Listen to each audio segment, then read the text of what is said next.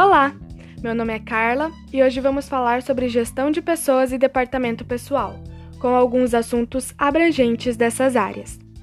No podcast de hoje, falaremos dos assuntos em tópicos, começando com características e funções de gestão de pessoas. Tópico 1: Cultura organizacional. A cultura organizacional é basicamente o caráter da empresa. É o conjunto de crenças, valores e hábitos compartilhados que diferencia uma empresa da outra. Em uma comparação com o ser humano, a cultura organizacional representa para a empresa o que nós pensamos, agimos e sentimos. Tópico 2: Recrutamento e seleção. Por mais que poucos sabem, o recrutamento e a seleção são duas partes diferentes. O recrutamento é a parte do processo de atrair candidatos. É tentar encontrar o maior número de pessoas qualificadas para ocupar o determinado cargo de modo a aumentar as chances de encontrar uma pessoa que se encaixe bem na empresa. A seleção é a segunda parte do processo e possui o objetivo de escolher quem ocupará o cargo em questão. Nessa área, após recrutar os candidatos, os mesmos são avaliados de muitas maneiras conforme a empresa. Então, o recrutamento e a seleção, em resumo, é o processo de atrair e escolher candidatos para preencher uma vaga. Tópico 3: Avaliação de desempenho.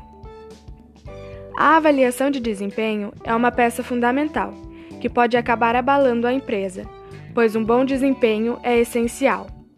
É importante estar sempre atento nos funcionários, desde realizar bem o seu trabalho ser pontual e organizado, até a responsabilidade de cumprir os prazos. A avaliação pode variar conforme a empresa. Tópico 4: Treinamento e desenvolvimento. O treinamento busca melhorar habilidades e competências técnicas, visando as demandas e o cargo que ocupa. Também questão como nível de produtividade, gestão de tempo e eficiência, procurando aprimorar essas habilidades em curto prazo. Já no desenvolvimento, o empregado evolui ao longo do tempo, a partir das próprias experiências, erros e acertos, e aos poucos vai agregando qualificação e conhecimento. O desenvolvimento engloba vários funcionários, visando também evoluir para cargos futuros. Tópico 5: Clima organizacional.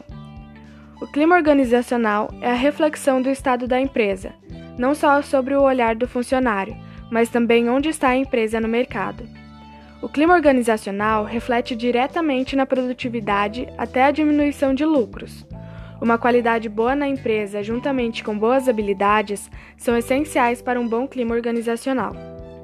Passando para o tópico 6 e último de gestão de pessoas, falaremos sobre benefícios.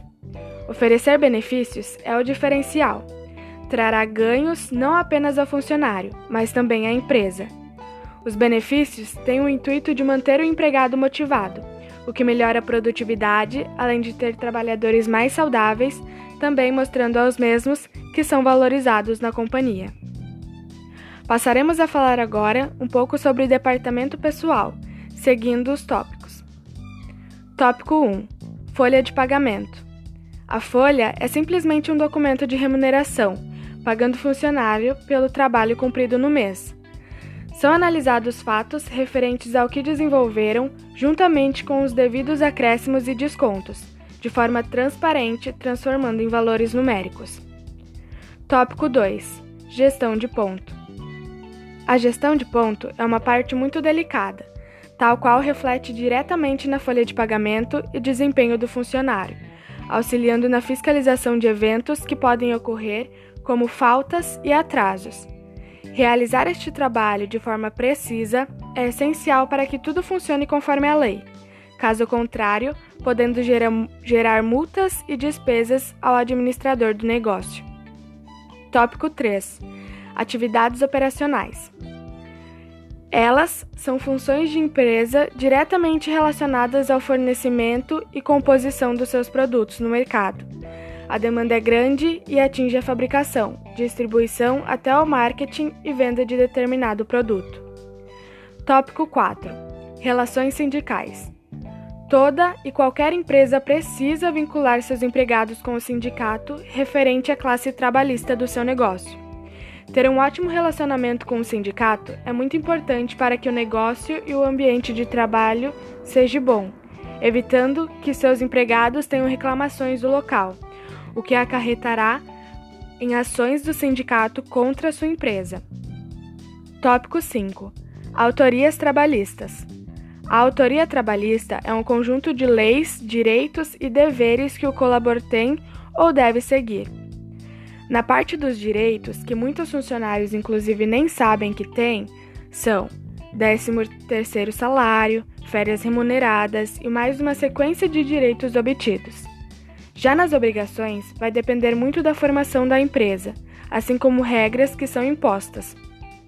Os deveres dos empregados está muito relacionado à educação, pois trata-se de fidelidade, colaboração, respeito com os demais colaboradores, entre outros que a própria empresa pode exigir.